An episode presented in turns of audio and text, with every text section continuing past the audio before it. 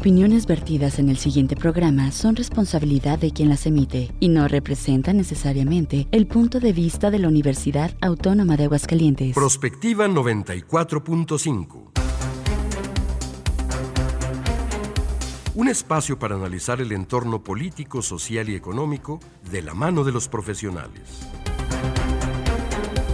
Prospectiva 94.5. Comenzamos.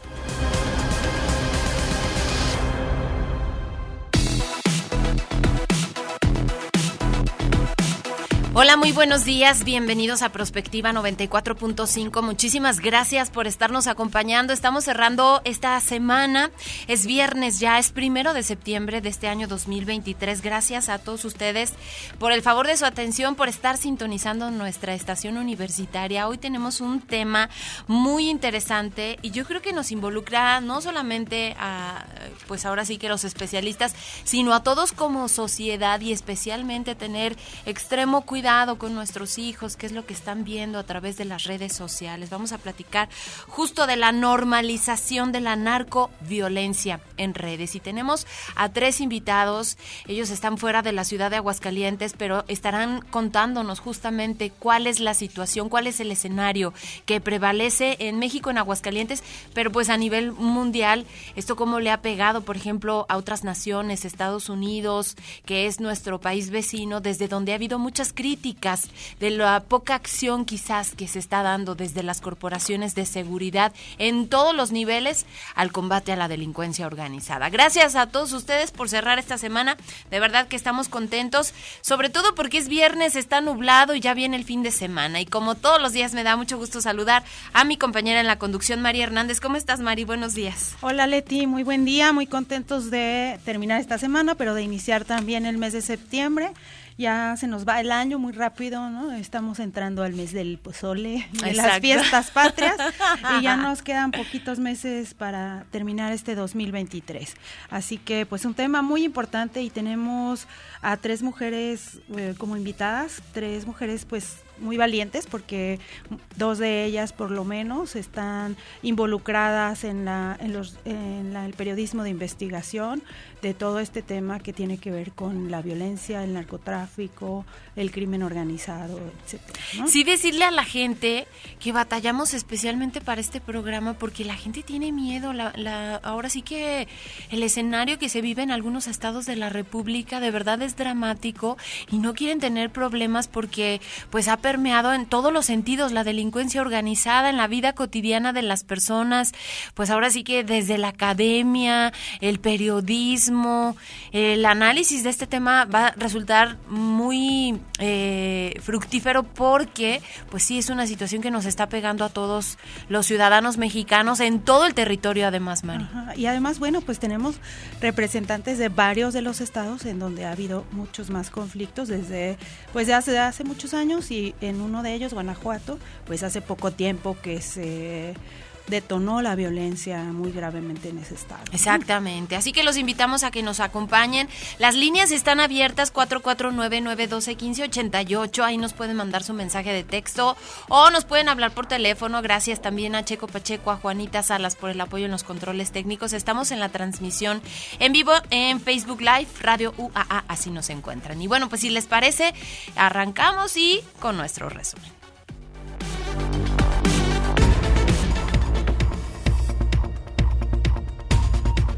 El Congreso del Estado está obligado a derogar los artículos que hablan de la penalización del aborto y, pues de lo contrario, podrían darse sanciones que van desde multas hasta la remoción del cargo. Organizaciones civiles en conferencia de prensa apuntaron también que la resolución de la Suprema Corte de Justicia protege no solo a las personas que decidan interrumpir el embarazo, sino que también al personal de salud que proporciona información y atención en este sentido. Escuchaba yo ayer, pues a varias de las especialistas, a la doctora Martínez, Maines, a pues gente de las asociaciones que han participado justamente en estos litigios y tras la determinación de la Suprema Corte de Justicia de la Nación, pues los distintos aspectos, no solamente en el tema de la salud, también en lo ético y en lo social en el caso de nuestro Estado. Y en lo legal, que bueno, obviamente el Congreso tendrá que acatar esta disposición de la Suprema Corte y es un tema muy amplio, muy interesante y que estaremos abordando aquí la próxima semana.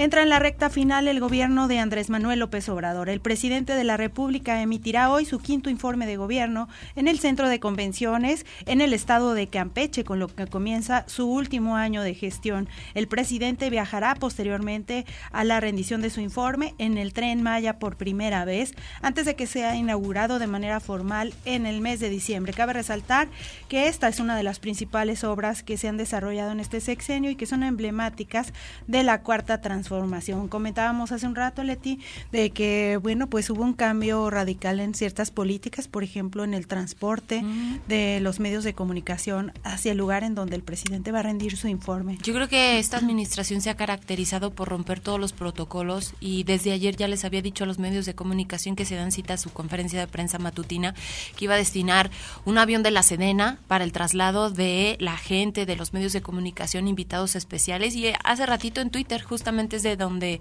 bueno, ex, desde donde se veían estas imágenes de cómo ya estaban abordando este avión. En punto de las 10 de la mañana es el informe del presidente Andrés Manuel López Obrador.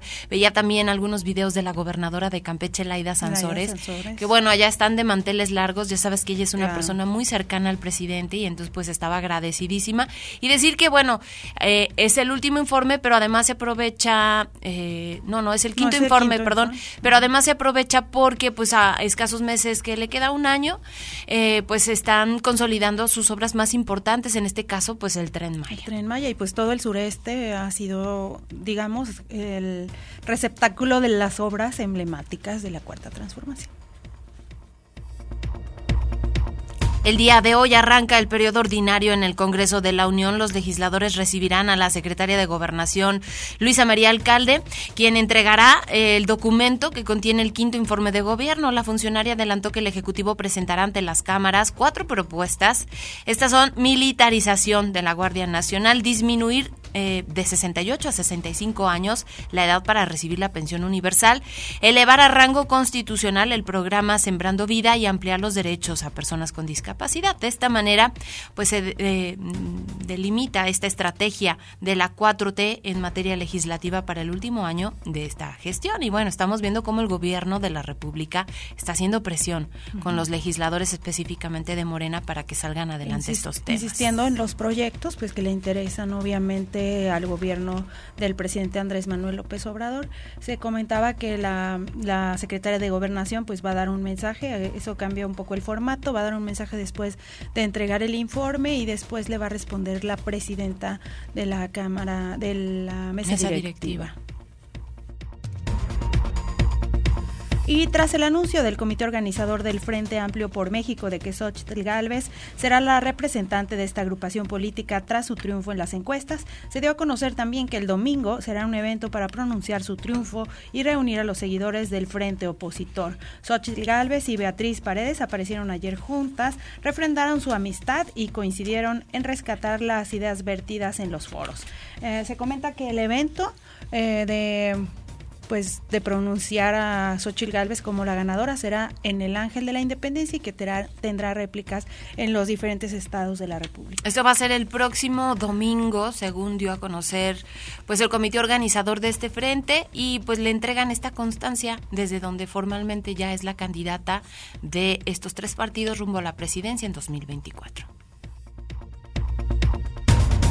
Y tras el anuncio de la reducción en el número de vuelos por hora en el Aeropuerto Internacional de la Ciudad de México, el más transitado de América Latina, Grupo Aeroméxico, eh, la Cámara Nacional del Sector y la Asociación de Transporte Aéreo Internacional expresaron su rechazo.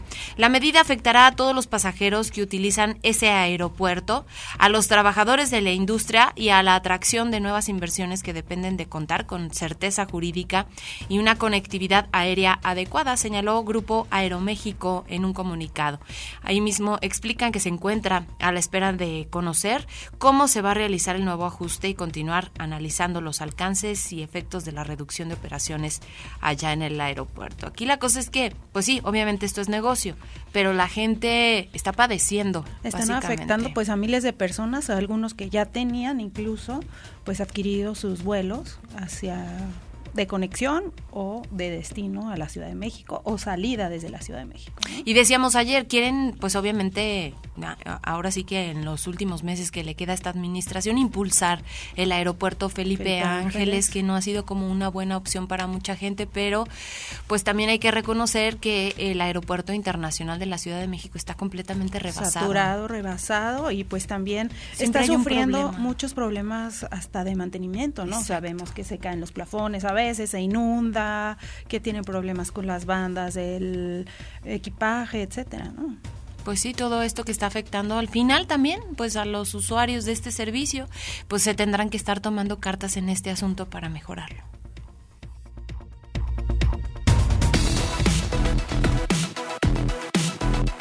Comunícate al WhatsApp al 449-912-1588. Búscanos en Facebook como Radio UAA o en Instagram Radio UAA 94.5 FM.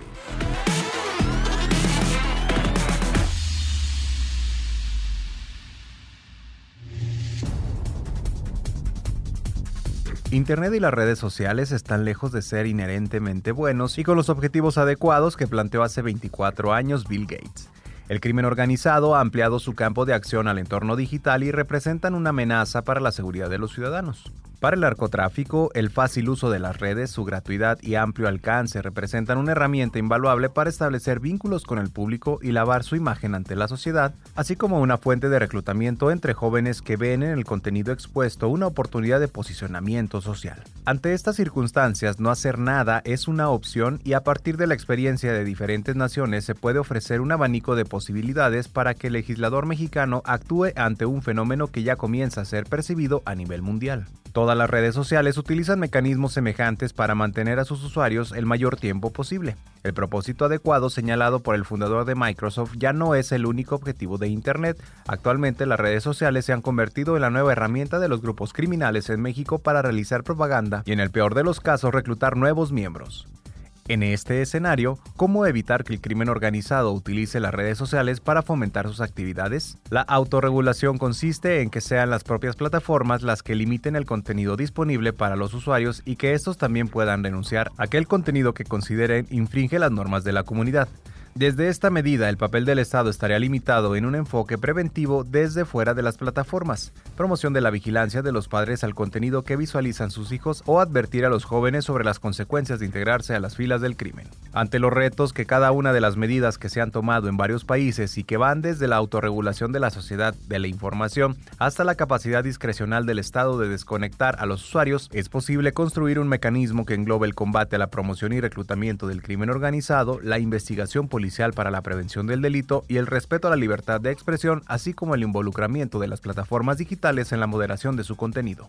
Para ello, es necesario pensar desde un escenario en el cual el crecimiento exponencial de Internet limita cualquier mecanismo que involucre seres humanos debido a sus limitaciones físicas. Los problemas de la tecnología pueden ser afrontados únicamente a partir del paradigma de que una tecnología mejor está al alcance y es allí cuando se puede poner a discusión el uso de la inteligencia artificial. En este contexto se hace indispensable el conocimiento, pero sobre todo la reflexión para encontrar áreas de oportunidad que nos permitan frenar la normalización que hoy se da a temas del narcotráfico en las redes sociales y de la mano de nuestros especialistas en Prospectiva 94.5.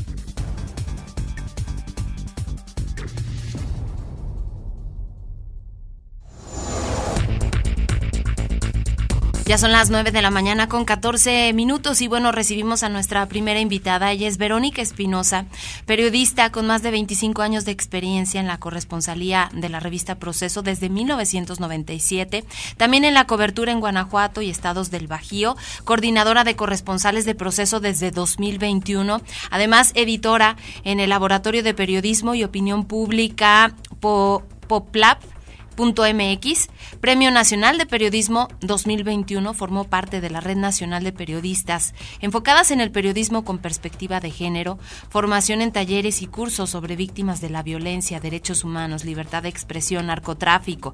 Además es fundadora del colectivo por la libertad de expresión de Guanajuato. Te agradecemos muchísimo, Verónica, esta participación y te damos la bienvenida. Hola, ¿qué tal? Buenos días. Muchas gracias por la invitación. Gracias, gracias por estar aquí con nosotros, Guanajuato, que es uno de los estados en donde ha crecido específicamente la narcoviolencia. Todos los días nos enteramos aquí en Aguascalientes y en el resto de la eh, República, por supuesto a nivel internacional, de lo pues difícil que se ha convertido en distintas localidades, incluida la capital, la vida para los ciudadanos. Y bueno, yo quisiera empezar contigo, Verónica, a propósito, que nos pudieras dar un panorama, cuál es el escenario que se vive, eh, se ha venido normalizando justamente la narcoviolencia y especialmente en las redes sociales. Eh, bueno, me parece que, eh, que esto lo, obviamente lo estamos viendo como, como un, eh, como un fenómeno no solamente restringido territorialmente a un estado, ¿no? Evidentemente, aunque sí hay, los estados tienen esas particularidades de que hay ciertos estados donde están, que están presentando, eh, por supuesto, mm, eh, condiciones o índices, eh, para decirlo en, términos de las estadísticas, índices delictivos, presencia, em, infiltración, este, mm, dominación de, territorios por parte de, de, los grupos de crimen organizado, digamos, más que otros, lo que sí podemos ver es cómo este, estos lenguajes y estos mm, este fenómeno de masificación de la comunicación o de la o de la propaganda eh, de, de, los grupos de crimen organizado pues más bien corre corre eh, pues creo que en paralelo a, a cómo a cómo se va incrementando este la presencia de estos grupos incluso en, estados, hablando fuera de Guanajuato, que particularmente no tenían esta esta presencia, ¿no? Me refiero, por ejemplo, a, Chiapas, eh, en donde es un fenómeno muy reciente, eh, los colegas periodistas también incluso lo comentan, que eh, como esto em, no había sido tan, mm, por lo menos tan obvio o en las dimensiones que está cobrando ahora en, en ese estado, este, la incursión de los grupos y, eh, y al mismo tiempo eh, esta mm, eh, difusión de, del lenguaje. yo te puedo decir que en el caso de Guanajuato, el, el acercamiento ha sido pues en, en una parte también a través de los de los de la propia intimidación hacia los medios es decir eh, hay eh, mensajes o sea, llegan, llegan, en, esto te puedo decir que con más claridad, por lo menos hace un, entre dos y tres años, empezaron a llegar los mensajes eh, directamente a las redacciones, incluso a grupos, eh, chats de periodistas a través de, de, alguna de alguna infiltración para este para mm, sugerir eh, que se comunicaran ciertos incidentes o ciertos eventos o que se comunicara la dominación o la preeminencia de algún grupo delictivo en particular. Por ahí, eh, esta fue una forma, un, canal que, utilizaron la, intimidación, el amedrentamiento, eh, para que en algunos medios de comunicación este, locales pues se, se difundieran ciertas cosas. Eh, este, bueno, a, esto pues ha seguido, por supuesto, eh, un, una mm, en circulación eh, pues sí masiva, eh, particularmente a través de Facebook. Esto es como la, a mí me parece que es como la, la red más popular en, en, este sentido, eh, eh, de, de las versiones, de las fotografías, de las imágenes, de los videos, este, a través de, de cuentas que, bueno, ya sabemos que luego resultan siendo apócrifas, pero que corren eh, todo este tipo de, insumos de propaganda este, a través de, redes, particularmente Facebook. Celaya es una ciudad que tiene mucho de estas características, que allí eh, mucho eh, de lo que de lo que circula es son estas estas em, comunicaciones anónimas, pero que muy claramente tienen ese origen. Este, es una ciudad que además eh, pues es, de las ciudades más violentas, es una ciudad que ha tenido una, mm, que ha sido el, epicentro, el, el, la, el foco de, de una, eh, este, disputa por un, por un control territorial, por una eh, control de la, de, la incidencia delictiva entre eh, dos grupos del crimen organizado particularmente, eh, y entonces ahí es como es donde se observa más claramente este fenómeno de difusión masiva de, de estas de estas versiones o de esta propaganda de los grupos. Y creo que hemos visto como dos versiones de lo que tú decías, como este mm, arsenal que muestran o esta capacidad de fuerza que muestran los grupos criminales como para infundir cierto terror y también la difusión de imágenes como la quema de ciertos negocios como los Oxos que se ha dado mucho, eh, de vehículos y, y, también el cierre del paso a la circulación en diferentes ciudades. Todo esto con el fin de que de infundir terror a la población o de marcar ciertos territorios en los que ellos deben de ser, digamos, respetados, como, como dar ese mensaje. ¿Tú qué opinión tienes sobre esto? Creo que son las dos cosas, son las dos cosas, este, y, y así es. Mira, es que, vaya, es una comunicación masiva de eventos masivos. Guanajuato ha sido escenario tanto de, de los dos, eh, eh, estos dos formas, estas dos formas de, del narcoterrorismo, aquí hemos usado la palabra, em, eh, pues ya desde, desde hace tiempo, em, hemos sido, eh, Guanajuato ha sido escenario de estos, este, de esas estrategias de narcoterrorismo que son eh, los bloqueos múltiples, porque no nada más es un bloqueo en cierto tramo de una carretera o cierto punto de una carretera, ¿no?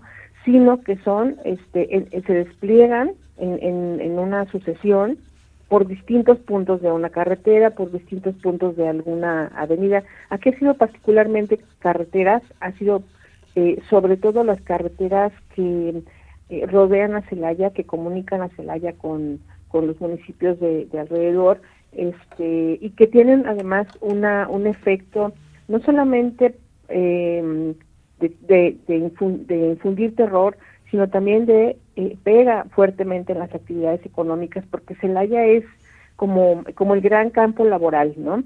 Eh, muchas mucha población de los municipios de alrededor hablo de Juventino Rosas de, de Villagrán Cortázar este eh, de Salvatierra eh, trabajan desarrollan actividades en toda la, la, la, industria la industria de Celaya es muy diversa es una industria de, muy eh, distintos eh, tipos y este pues hay una población que, que confluye para, para para laborar.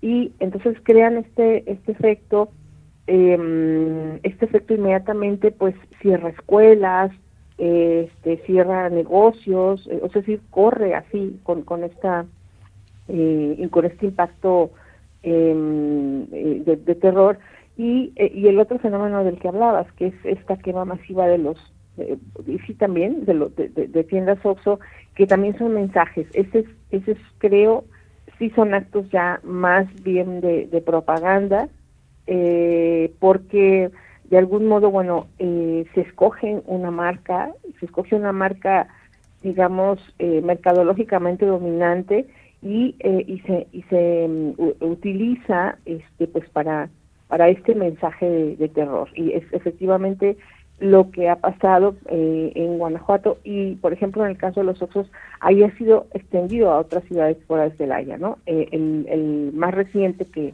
que ocurrió en esto, en, este tema de los Oxos fue León, Irapuato, eh, incluso San Miguel Allende, incluso la capital del estado, que no había sido tocada mm, tan directamente, este eh, que haya sido, digamos, se haya mantenido un poco a salvo, un poco al margen de, este tipo de, de, acciones, bueno, pues también, también le, le, tocó, no ha vuelto a presentarse, pero indudablemente se abre una puerta de, de estos métodos y, se, y, y, y, sabes, lo peor de todo es que lo que se ve muy claramente es que lo pueden hacer con toda tranquilidad, o sea, no hay quien los, los, los pueda frenar, ¿no? Claro, te iba a preguntar, Verónica, ¿cuál es el papel de las autoridades? Porque, pues sí, efectivamente esto ha ido creciendo y vemos estos videos que ya comentaba Mari, que comentas tú, pero también otros más como la denuncia en contra de políticos, en contra de jefes de corporaciones policíacas, incluso mensajes que se envían entre grupos de la delincuencia, entre ellos a través de estas redes sociales y vemos como que, pues hace falta mucho trabajo por parte de las corporaciones para frenar todo esto, ¿no? Sí, así es. Este, aquí ha habido un, también, bueno, pues un, un, asunto que, que, ha llevado, eh, mm, que, que está directamente relacionado con esta presencia criminal y esta macrocriminalidad que es eh, eh, hablando de cómo la criminalidad incide en distintos eh, distintos mm, momentos de la vida cotidiana de las personas, ¿no? Este, y lo hace porque puede, porque se le permite, porque hay una impunidad, porque hay una infiltración, eh, porque hay narcopolítica, porque hay este eh, pues eh, alcaldes que bueno pues que no que no se mueven em, digamos este sin pues sin una sin una anuencia eh, corporaciones policíacas municipales. Em, mm, bueno, curiosamente, eh, digo curiosamente porque lo voy a explicar, em, el gobierno del estado ha intervenido algunas eh, policías municipales con operativos muy también muy aparatosos por la acusación de que pues hay este una ineficiencia y una infiltración.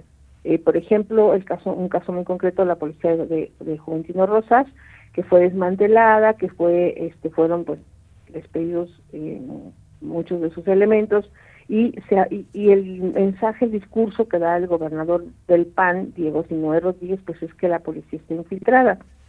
Solo que después de eso, pues no vemos eh, realmente una acción y tampoco se dice eh, de cómo es, cuál es la investigación, cuáles son los elementos de, prueba, a dónde lleva la investigación si es que la hay, eh, qué policías han sido realmente este, encontrados eh, pues con, que se les haya comprobado hasta dónde, con qué grupos delictivos están vinculados, este y qué personajes de estos grupos delictivos pues están efectivamente ejerciendo esto esta este poder de, infiltración. Es decir eh, una colusión que es evidenciada desde el estado sobre policías municipales pero que hasta ahí llega, ¿no? No hay el, el después la, la acción de la Procuración de Justicia, de la impartición de justicia, para que nos quede claro hasta dónde es el nivel de infiltración y de macrocriminalidad que efectivamente está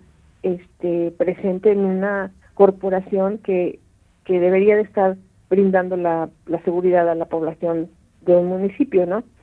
Ahí, ahí hay un silencio, y este y bueno pues eh, tenemos por supuesto pues una autoridad estatal y una autoridad federal que pues han hablado todo el tiempo del, de los problemas de Guanajuato este de la condición de la incidencia delictiva eh, un estado que ha tenido el mayor número de homicidios por lo menos en los últimos seis años este y que y que pues no da la puerta no que que que hablan, eh, hay un envío masivo de, de fuerzas militares, de fuerzas armadas, este, hay eh, pues eh, estrategias que, que anuncia el gobierno del estado, pero evidentemente pues hay también una permisividad que que está este, dejando y abriendo la puerta abierta para que esto siga pasando. Así es, pero yo creo que ante la omisión por parte de la autoridad, pues se deja en libertad de acción a estos grupos criminales. Queremos agradecerte mucho que nos hayas tomado esta comunicación. Sabemos que tienes tú un compromiso ahorita antes de las 9.30 y pues nada más si quisieras darnos un mensaje final y nuevamente agradecerte mucho que, que hubieras tomado esta llamada.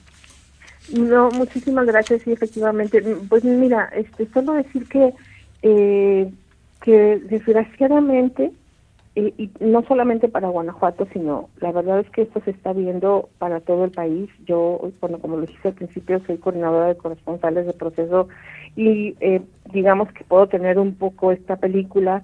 Eh, lo que se ve es que esto no va a mejorar en el contexto electoral y que más bien este está complicándose en el contexto electoral.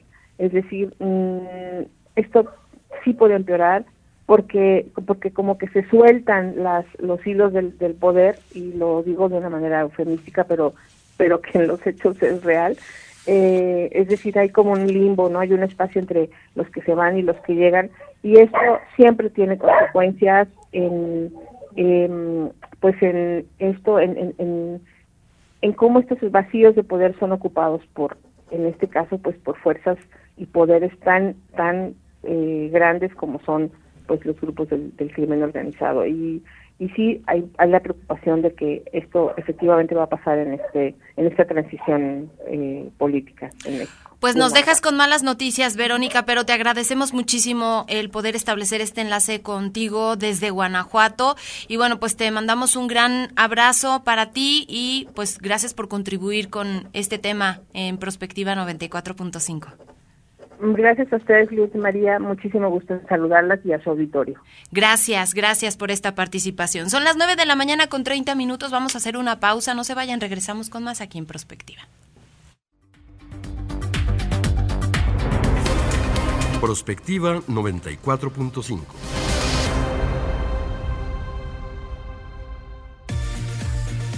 XHUAA 94.5 MHz de frecuencia modulada estudios y oficinas en el edificio 14 de Ciudad Universitaria, Aguascalientes, México. Radio UAA, proyección de la voz universitaria. ¿Por qué es valioso actualizar tu INE cuando te cambiaste de domicilio? Porque con ello puedo tomar decisiones para mi colonia. Para estar vigente a la hora de votar. Porque ahora yo vivo aquí y pertenezco ahora a este lugar. Porque podemos formar parte de las elecciones en nuestra colonia. Si te cambiaste de casa, avísale al INE y sé parte de quienes toman las decisiones en tu nueva comunidad. Haz tu cita en INETEL 804-33-2000 o en INE.mx. INE.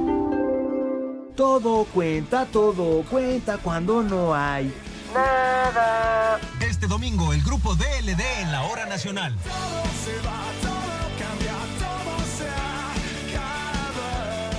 Nos acompaña la actriz Acela Robinson. ¿Saben cómo detectar el hígado graso? Aquí les decimos. Además, las niñas y los niños también tienen derechos jurídicos.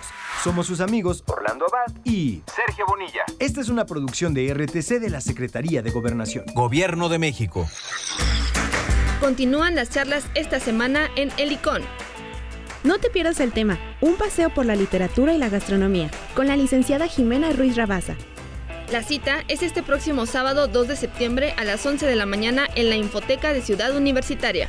Síguenos en nuestras redes sociales para más información. Arroba Cultura UAA. El Departamento de Difusión Cultural invita.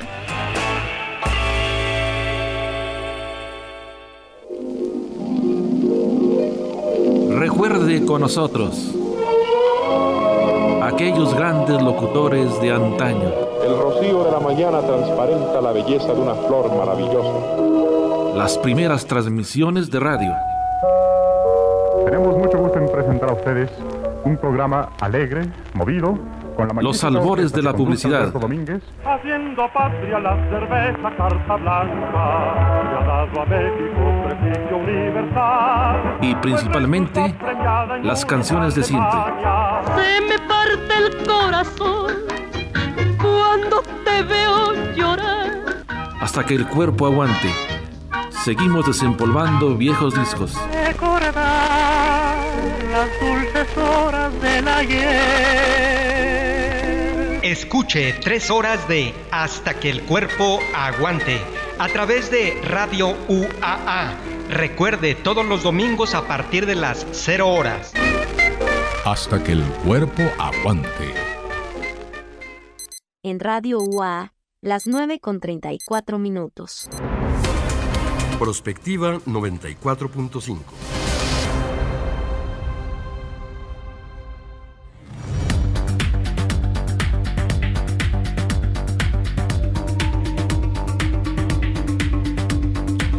Ya son las 9 de la mañana con 34 minutos, estamos de regreso, los seguimos invitando para que participen con nosotros. Este tema pues bastante delicado. La línea está abierta 449-912-1588, ahí nos pueden hablar, nos pueden mandar su mensaje de texto. Estamos también en la transmisión en vivo en Facebook.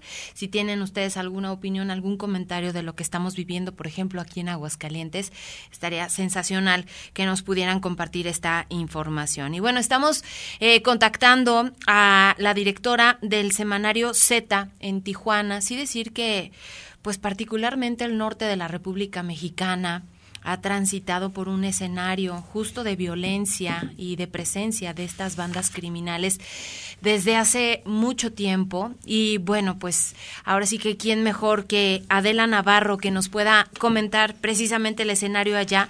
Presentarte, gracias Adela por estar con nosotros. Ella es directora del Semanario Z de Tijuana, uno de los medios a nivel nacional más reconocidos por sus trabajos de investigación en diferentes temas, pero en especial este que tiene que ver eh, con la seguridad.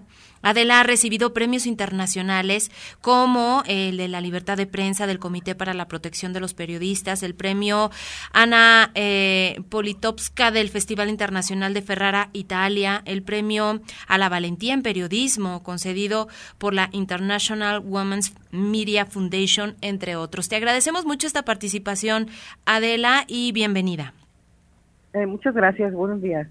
Yo quisiera que nos dieras tu perspectiva más con estos trabajos de investigación que has realizado justamente en este tema de la seguridad. ¿Cuál es el contexto que prevalece allá en el norte de la República, específicamente en Tijuana, con estos grupos de la delincuencia? Mira, creo que el, el no, eh, desafortunadamente no nada más la inseguridad está ahorita en estos momentos atizando el norte del país. Creo que también el centro, que también otras áreas del Pacífico eh, mexicano están en una guerra insana, particularmente por parte del, narcotráfico, del cártel de Sinaloa con el cártel eh, Jalisco Nueva Generación. Están ahora sí que imparables esta semana, a inicios de semana, decía el presidente que eran actos propagandísticos, por ejemplo, lo que había sucedido en Michoacán con la toma prácticamente de tres ciudades eh, por parte de miembros de, la criminalidad organizada que quemaron oxos, hicieron bloqueos con autos, hicieron balaceras. Y pues realmente lo que estamos viendo es que son actos de terror por parte del narcotráfico, ya sea para intimidarse entre las mismas bandas criminales o para intimidar a la sociedad o para intimidar a alguna, alguna autoridad hacia, hacia no investigar los delitos que están cometiendo, ¿no? Nos hemos acostumbrado a ver estas imágenes en redes sociales eh, y nosotros como ciudadanos estamos generando una especie de miedo interno que nos hace incluso privarnos de ciertos derechos como el de libre tránsito. Hablabas tú justo de estos bloqueos en ciudades, bloqueos carreteros, etcétera, que son actos de terror por parte de los grupos criminales. ¿Está generando eso en la sociedad? Eh, eh, yo espero que no, espero que, este discurso eh, de que desde la presidencia se emite para normalizar o para minimizar, mejor dicho, para minimizar este tipo de violencia, no permee hacia la sociedad, que no perdamos esa capacidad de sorprendernos para que podamos exigir resultados y para que no ni caigamos ni en el juego del gobierno de, ignorar estos acontecimientos ni, ni en el la trampa de la criminalidad organizada de aterrorizarnos con lo que está sucediendo. La semana pasada, por ejemplo, en Baja California, eh, el jueves, hace una semana precisamente, hubo cambios de mandos en, en, la, ¿cómo se llama? La Fuerza Estatal. Es que les cambian de nombre, ¿no? Cada que llega un gobierno, antes era Policía Estatal Preventiva y ahora es Fuerza Estatal de Seguridad Ciudadana. Hubo unos cambios, de una rotación de mandos, supuestamente nos informó el secretario, el jueves el viernes en la madrugada, eh, criminales del cártel Jalisco Nueva Generación fueron a la casa de este nuevo comandante y la balacearon. Y el viernes por la mañana, o sea, ni siquiera tenía 24 horas que había tomado posesión, le dejaron una corona fúnebre con un mensaje amenazante donde le decían que el puesto no era para él y lo amenazaban con, con quitarle la vida. De esto, esto sucedió el jueves.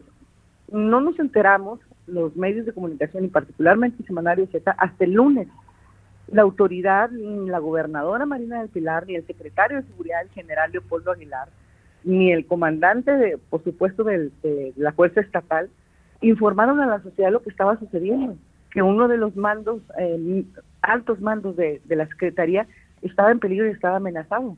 Entonces intentan ocultar para dar esa esa falsa sensación de seguridad en, el estado de Baja California. ¿Y qué El día de hoy lo estamos publicando, perdón, el día de hoy que sale a circulación nuestro semanario en Baja California, lo estamos publicando, de hecho nuestra nota de portada, hicimos una investigación para saber qué fue lo que pasó con documentos oficiales, con declaraciones extraoficiales, con contactos que tenemos y cómo se está poniendo en riesgo y en peligro la vida de quienes se supone nos tienen que proveer de, de tranquilidad, de seguridad, ¿no? Ajá, y por ejemplo también allá en Baja California la propia gobernadora en un momento anunció que se resguardaba dentro de la zona militar. ¿Qué espera entonces la sociedad, no? No, fue, fue la alcaldesa de la ciudad de Tijuana. Perdón, la alcaldesa. La alcaldesa de la ciudad de Tijuana que dijo, sin, sin mostrar pruebas también, que, que en algún momento había recibido alguna o varias amenazas y decidió, eh, supuestamente por consejo del presidente de la República y de la Sedena, vivir de una manera temporal en el, en el cuartel de la segunda zona militar y custodiada pues por ocho vehículos. Ya ahorita trae cuatro nada más ante las críticas que hubo por una parte de la sociedad, pero efectivamente pues ojalá todos los ciudadanos pudieran resguardarse en cuarteles para mantener su seguridad. Esa era una de las críticas que se hacía, por supuesto. Ojalá todos los ciudadanos tuviéramos la posibilidad de resguardarnos, ¿no? Y más ante el crecimiento de estas bandas delincuenciales. Acá, eh, en el centro del país específicamente, hubo un caso en Lagos de Moreno, desde donde veíamos a través de las redes sociales este actuar de los grupos de la delincuencia, cómo contactan a los jóvenes, se habla de reclutamiento pero más allá de eso, esta violencia brutal que pareciera no tiene límites y que mucha gente pues ve el video y pues sí se estremece, pero no estamos haciendo nada. ¿Y qué pasa con pues los empresarios, los que fomentan, los que crean pues todos estos mecanismos tecnológicos que no limitan a eh, las personas, en este caso a la delincuencia organizada de difundir este tipo de mensajes? Adela. Así es, es, es, terrible lo que sucedió en Lagos de Moreno, lo que sucede en, en, Michoacán, y, y, más terrible aún ver que las, las autoridades no tenían la capacidad de hacer una sola detención o de haber localizado a los jóvenes que fueron privados de su libertad. Si no tenemos resultados, si la Fiscalía General de la República no está investigando los casos o las fiscalías estatales en las entidades federativas no están investigando, no están ejerciendo e, imponiendo el Estado de Derecho, pues lo que lo que prevalece es la impunidad. Entonces quiere decir que los asesinos o los secuestradores o quienes levantan a jóvenes o quienes amedrentan a jóvenes eh, para que trabajen para ellos, pues lo pueden seguir haciendo porque evidentemente no hay un castigo. No, no ha habido aprehensiones en ese sentido, no, no ha habido resultados lo mismo en Michoacán, lo mismo en, en, Jalisco, lo mismo en Baja California o en Guanajuato también, donde la inseguridad ha, ha tenido incrementos pues bastante graves que vulneran a la sociedad. Entonces lo que estamos viendo es una ausencia de una estrategia para proveer seguridad y procurar justicia para los mexicanos, para los ciudadanos.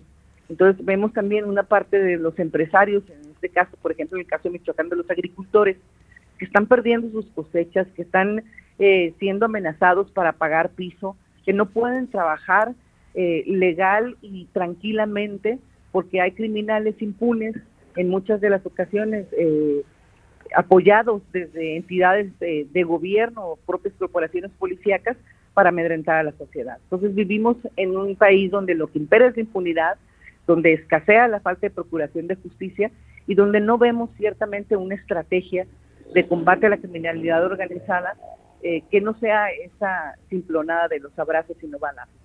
Exactamente. Lo que vemos como es una política del combate al crimen organizado que lo que ha permitido es que se incrementen estos actos de terror y miedo entre los ciudadanos y además el surgimiento de otros grupos como las autodefensas. Ahora que mencionabas Michoacán, pues uno de los lugares en donde surgió esta pues esta forma de defenderse por parte de los mismos campesinos ante pues ya la falta de actuación de las autoridades.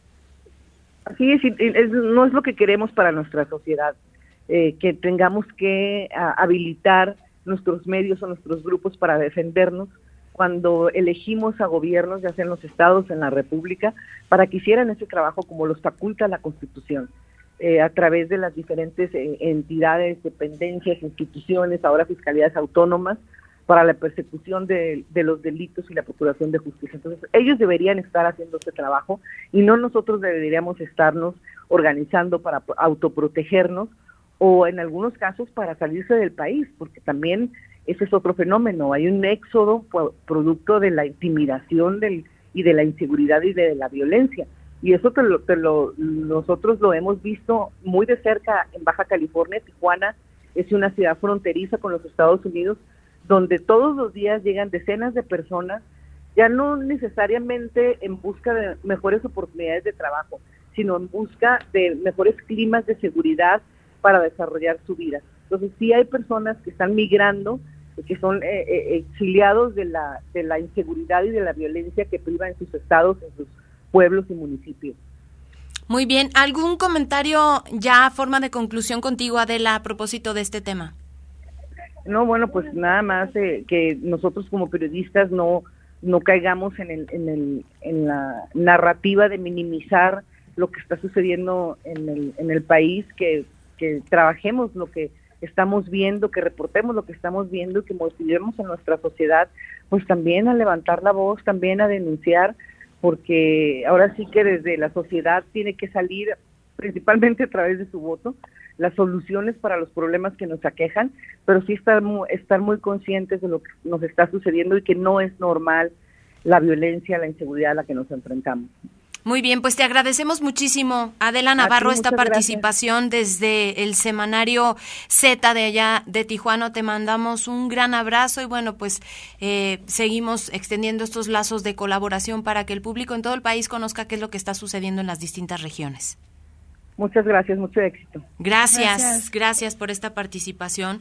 Y bueno, ya casi para el cierre de este programa, son las 9 de la mañana con 46 minutos.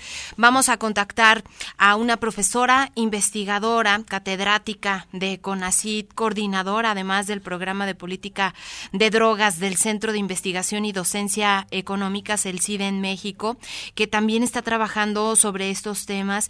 Y la verdad es que todo esto ha, eh, pues, permitido que gente especialista pueda dar su perspectiva de lo que está sucediendo en las distintas regiones bajo un trabajo de investigación, por supuesto. Laura Atuesta está en la línea telefónica, ya eh, agregar obtuvo su maestría en economía y su doctorado en economía aplicada en la Universidad de Illinois. Eh, su agenda de investigación está enfocada en temas de economía regional y urbana, el estudio del crimen organizado y la evaluación de políticas de seguridad. Te damos la bienvenida, Laura, doctora Laura, gracias por estar aquí con nosotros. Hola, muchísimas gracias por la invitación. Cuéntanos, eh, pues, tu trabajo de investigación que estás llevando a cabo, cómo se comporta el crimen organizado, por qué han optado por las redes sociales para difundir sus mensajes. Mira, la verdad es que eh, yo empecé como a enfocarme un poco en, en, este tema de cómo se comunicaban los grupos criminales analizando los narcomensajes que dejaban al lado de los cuerpos, utilizando información del 2006 al 2011 y tratando de entender por qué a veces dejaban algún tipo de mensajes y a veces otro tipo de mensajes, etcétera. Pero lo que ha pasado últimamente es que me parece que la relación entre los grupos criminales y la sociedad se ha vuelto un poco más directa a través de redes sociales. Entonces hemos encontrado casos en que, las, en que la sociedad se puede quejar de, de alguna extorsión o, algo que está haciendo algún grupo criminal y justamente puede tener respuesta de ese grupo criminal.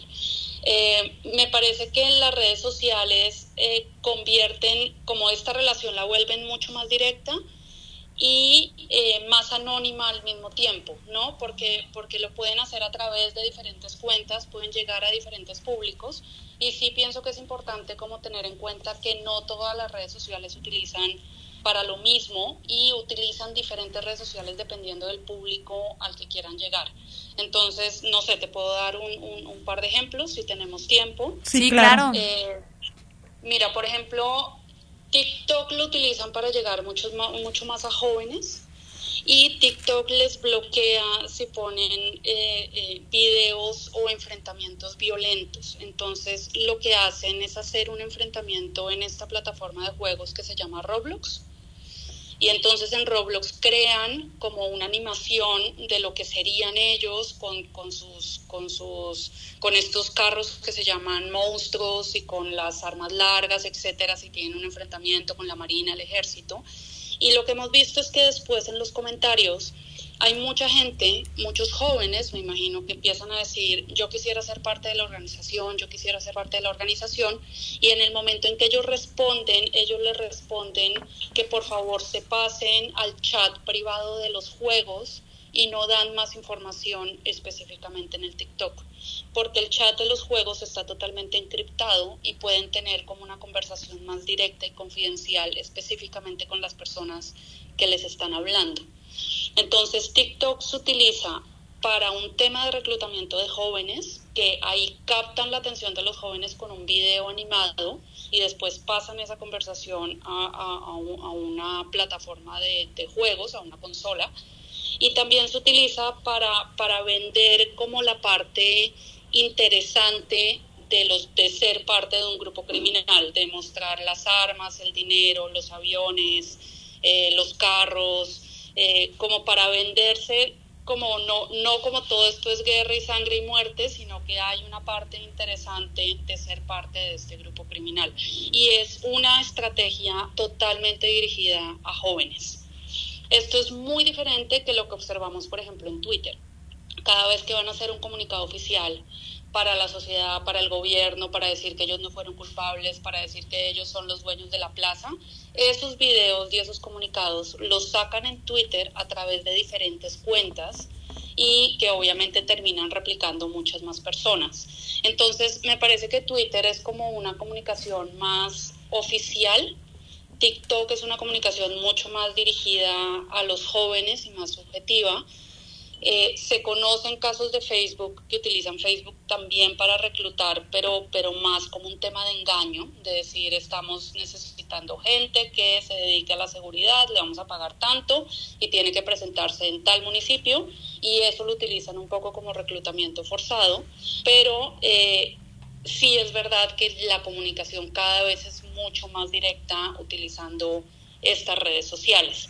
Igualmente la sociedad utiliza las redes sociales para comunicarse con ellos. Hubo un caso en la pandemia que el cártel de Sinaloa eh, eh, prohibió la venta de cerveza después de las 11 de la noche y dijo que todos los expendios de cerveza tenían que cerrar a las 11 de la noche y el que encontraran en la calle vendiendo o tomando cerveza le iban a dar un, tablazo en las nalgas, ¿no? Era, era más o menos el castigo y este castigo lo, lo, ponían en, en YouTube y después se dieron cuenta que lo que estaban haciendo era cerrar los expendios de cerveza para que ellos mismos pudieran vender cerveza a tres veces el precio. Entonces la sociedad, como la gente empezó a poner en, en, Twitter, empezó a quejarse, a decir que eso era extorsión, que se estaban pareciendo a los Zetas, que eso era justamente lo que hacían los Zetas y que no podían creer que el cártel de Sinaloa lo estuviera haciendo. Y al día siguiente el cártel de Sinaloa quitó la medida y dijo, ok, ya se puede vender cerveza. Entonces, te digo que Creo que es una comunicación que sirve por parte y parte. Creo que la ciudadanía se puede quejar de lo que están haciendo en Twitter y seguramente ellos se van a dar cuenta de esas quejas y ellos también utilizan redes sociales para poderse comunicar más directamente con la sociedad. Y si vemos que no hay un control, digamos, en los actos de violencia que se están dando en diferentes ciudades, en las carreteras del país, mucho menos puede haber control en las redes sociales sobre cómo se comunican ellos, ¿no? Con la sociedad. Claro, mejor dicho, estas plataformas sí tienen como unos, unos filtros y censuran la información, te digo, si ponen como información muy sensible de un enfrentamiento, eso seguramente lo van a censurar pero si hacen el enfrentamiento de forma animada utilizando Roblox, eso no lo censuran. Y si tú ves esos enfrentamientos, es, es con exactamente los mismos nombres, eh, los uniformes de la Guardia Nacional, los uniformes de la Sedena, los carros monstruos blindados que ellos utilizan. Es muy, muy real, pero pues obviamente es animado y yo creo que ahí TikTok no lo, como que no lo vincula directamente como con un enfrentamiento violento. Claro, el problema que se está dando es que está creciendo esta comunicación a través de estas redes sociales, utilizando pues los avances tecnológicos y pues se imposibilita a los dueños de estas empresas, al personal encargado de la seguridad para prohibir la difusión de estos mensajes, pues por tanto, ¿no? Tanto que están ellos compartiendo. Claro, y es, y es un tema de, de, empezarte a meter con la censura, ¿no? Yo, si te pones en los pies como de las personas que controlan estas redes sociales, es que tanto nos vamos a meter a censurar lo que la gente pone o vamos a dejar que esto, que cualquier persona pueda poner eh, lo que quiera, ¿no? Y pienso que son como políticas de la empresa que últimamente en Twitter, bueno, ya no se llama Twitter, eh, como se llame X, eh, ya han cambiado, pero pues sí es un tema, es un tema de censura, o censuramos o no censuramos. Y es un tema también preocupante porque cada vez más jóvenes acceden a las redes sociales como TikTok y más jóvenes me refiero en cuanto a edades más tempranas. Sí, a mí, a mí me parece, a mí lo que más me parece preocupante es que se utilice TikTok para enganchar a los jóvenes, pero después esta conversación la pasen a los chats privados de los juegos porque esos chats están totalmente encriptados y realmente no sabemos qué es lo que está pasando ahí y ahí sí no hay censura. Entonces, eh, no sé, cuando mi hijo me dice, bájame Roblox, que quiero hacer casitas y yo no sé qué más hacen en Roblox, pues yo me muero del miedo porque sé que Roblox también se utiliza para otro tipo de cosas, claro. ¿no? Y, y, y, pues sí, son, son, son niños los que están utilizando estos juegos y en cualquier momento pueden tener contacto gente que uno no quisiera que tuvieran contacto. Claro. Oye, Laura, ya presentamos a lo largo de esta hora los escenarios, eh, la actuación de las eh, corporaciones de seguridad, de los gobiernos, las amenazas, los tipos de mensaje, pero yo quisiera concluir contigo que nos pudieras dar, pues, no sé, algún consejo, eh, mm, algo que nos ayude, pues, a tratar de frenar, no sé si desde las familias, algo que, que nos permita pues protegernos de todos estos mensajes que fluyen a través de las redes sociales por parte de estos delincuentes?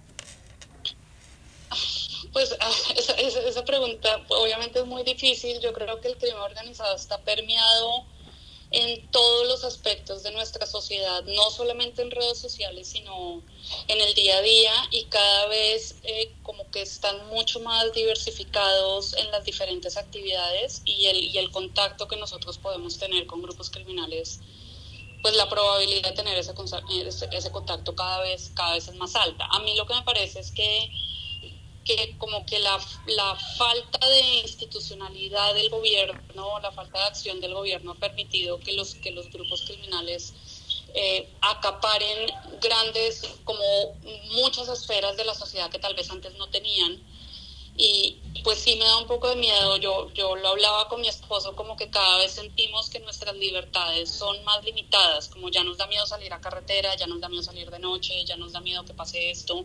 Y pienso que eso antes no pasaba y es más porque, porque ya estamos hablando de unos grupos criminales que no solamente están llevando droga a Estados Unidos, sino que se están metiendo en los negocios, que están robando en carreteras, eh, que fácil al, al, al, dueño de la tienda de la esquina le están cobrando derecho de piso. Entonces como que ya se están apropiando de toda la sociedad y es, y es un contexto en donde ellos viven y nosotros vivimos y supuestamente hay un gobierno que, que en muchas, muchas veces es inexistente. Entonces, me parece complicado como dar un consejo y qué pudiéramos hacer nosotros. Me parece que lo que tenemos que hacer es exigirle al gobierno más presencia estatal y no estoy hablando de militarización de la seguridad pública, sino sino más, más policías locales que estén al pendiente de la sociedad y tener, eh, eh, no sé, como más, más presencia en, en, todo el sentido de la palabra para que se sienta que no es el crimen organizado el que se está apropiando de nuestros espacios. Que tengamos cierta garantía de nuestros derechos, ¿no? Y de nuestros espacios, ¿no? Que podamos, que podamos vivir en nuestra colonia sin, sin tener miedo de que la persona que está al lado esté vinculada con, con el crimen organizado. Y pienso que eso se ha dado por, por falta de presencia estatal, básicamente. Claro, pues te agradecemos muchísimo esta participación, Laura.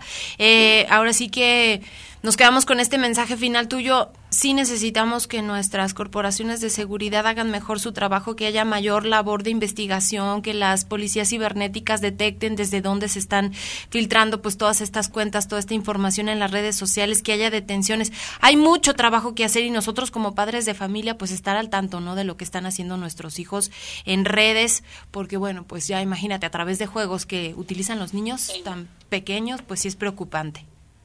Sí, claro que sí. No, pues muchísimas gracias por la invitación y un saludo a ti y a tu público.